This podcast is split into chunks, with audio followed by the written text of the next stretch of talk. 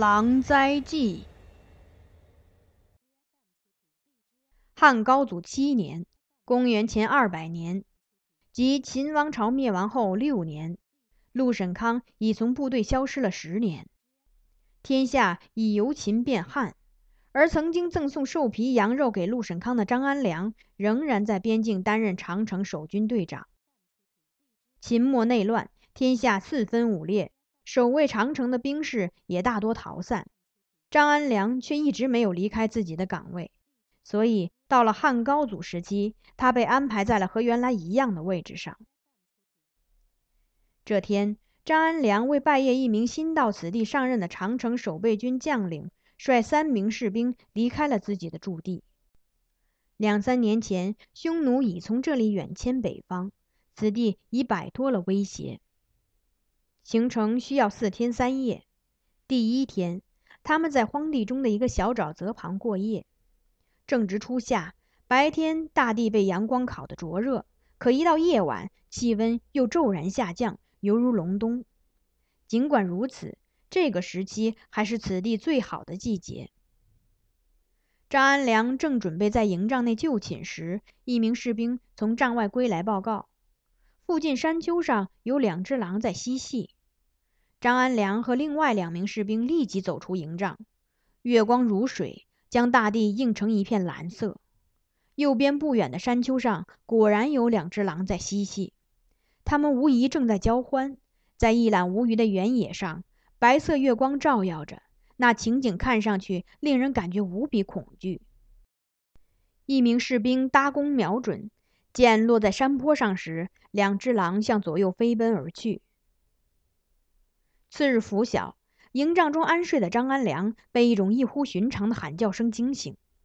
他迅即走出帐内，发现负责做饭的士兵倒在帐前，喉咙及侧腹被咬得惨不忍睹，身上的肉被撕成碎片，已经断了气，一看便知是遭了狼袭。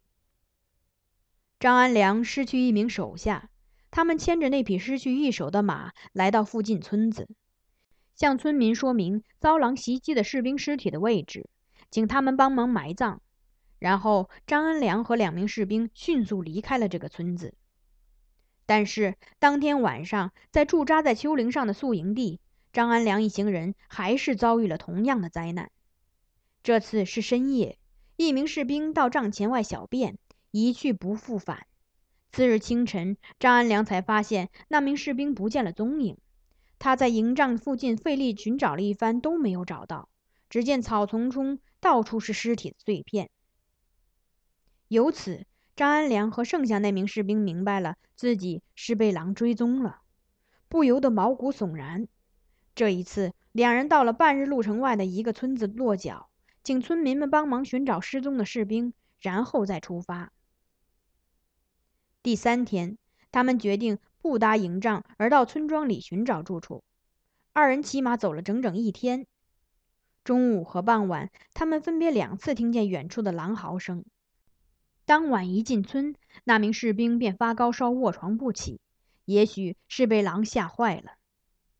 第四天，张安良一人骑马前行，半夜应该能够到达目的地——长城脚下的一个村子。张安良勇敢过人。对狼没有丝毫恐惧，可不带一兵一卒赶赴营地，的确让他伤脑筋。黄昏时分，张安良在一座布满岩石的丘陵下停马，打算让跑了整整一天的马休息片刻。当他下马坐在地上时，远处传来了狼嚎声。因为有了前面发生的事情，张安良立即站了起来，眺望这一片原野。原野上低矮的丘陵如同波浪一般绵延起伏，血红的太阳正要落山，无论山丘还是田野草木，所见之处都被染成一片红色。张安良又坐了下来，这时比刚才更远的地方又传来狼嚎，声音拖得很长，令人毛骨悚然。他刚一站身，便发现面前高地上突然窜出一只狼。那狼垂着拖到地上的尾巴，斜穿过高地，一半身子藏于一块岩石背后，向张安良这边张望，张着大口，细长的舌头抖动着。张安良拔出刀，准备待狼一走近就一刀结束他。他为了不向对方示弱，目不转睛地盯着这只凶猛的野兽。不知过了多久，狼突然从岩石后面露出全身，前肢并齐蹲在地上。是张安良吗？张安良一时辨不清呼唤自己的声音来自何方。好久没见了。他有生以来从未如此惊骇过，因为他发现声音出自狼之口。由于过分惊恐，他一时说不出话来。片刻之后，才大喝一声：“你是什么人？”狼仍旧抖动着舌头，喘着粗气说道：“说出来，你一定会吃惊。我是陆沈康，你的老朋友陆沈康，因为一些原因变成了这副悲惨模样。”张安良没有作声，虽然狼这么说，他还是无法置信。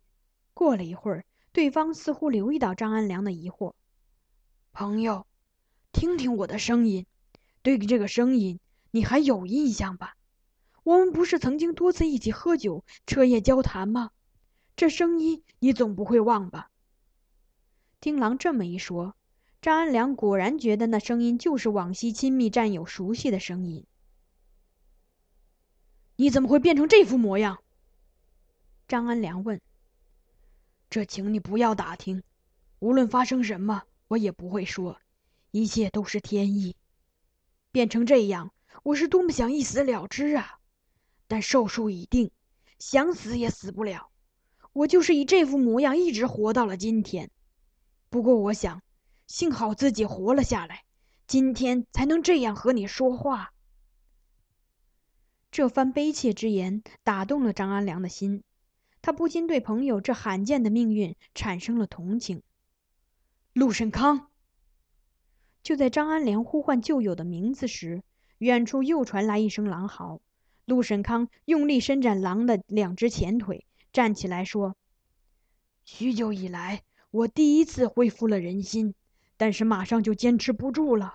一听到那个伙伴的叫声。”我的心就又会变成狼心，就在此时，我的心正在变成狼心，我就要变成狼了，变成狼就会袭击你。张安良看见陆沈康的狼眼中渐渐发出残忍的凶光，我将变成狼，正在变成狼。张安良，我不得不袭击你，因为你看到了我和妻子不能让任何人看见的行为。而这是狼的本性不能允许的，张安良，我会变成狼袭击你，你杀了我吧，不要低下身去，你低下身子，我们就胜了。变成狼的陆沈康说完最后一句话，抬头向天大吼一声，于是远处又传来一声狼嚎，比刚才更近了。张安良望着这已完全被残暴本性武装起来的狼陆沈康。早已与昔日朋友没有丝毫关系的一只野兽，他握刀准备砍向陆沈康这只狼，必须杀掉眼前这只凶猛的野兽。他感到自己心中的杀机正在威逼着对手。这时，他发现隔着一小块洼地的另一座山丘上，一只狼正沿着斜坡飞也似的冲下来。刚一消失在洼地里，就以令人难以置信的速度跑上张安良所在的山丘。那只狼一个腾空飞跃扑上前来，同时陆沈康这只狼也纵身一跃，好像正在等待这一时机。张安良立时感到一只狼从头顶，一只狼从身侧扑来，他回身避开，挥刀向左右横砍过去。两只狼为了避开刀锋，蹿起又落下，然后又跳跃着扑来。拼死搏斗并没有持续多久，张安良被岩石绊倒，一条腿跪倒在地。紧接着，两只狼同时全力扑来，一只咬住张安良的喉管，一只咬住他的大腿，死也不松口。落日映红的山丘上，张安良的鲜血流成了河，眨眼功夫就渗进了地面。此事过后半年，汉廷向长城守军发出布告：近日狼灾频繁，塞外官兵切忌扎腹带，万勿大意。所谓腹带是何物？如何防御狼袭？时过境迁，现在谁也无从知晓。